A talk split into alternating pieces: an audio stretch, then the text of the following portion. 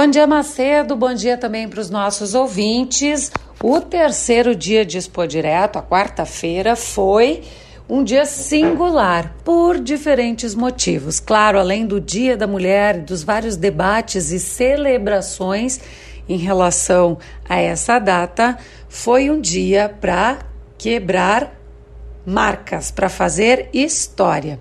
O número de visitantes nesta quarta-feira chegou a 91.250 pessoas, que é o maior número de visitantes em um dia desde a primeira edição da feira, batendo a marca então que era de 2019, quando se registrou 75.700 pessoas em uma quinta-feira. Já uma marca para comemorar.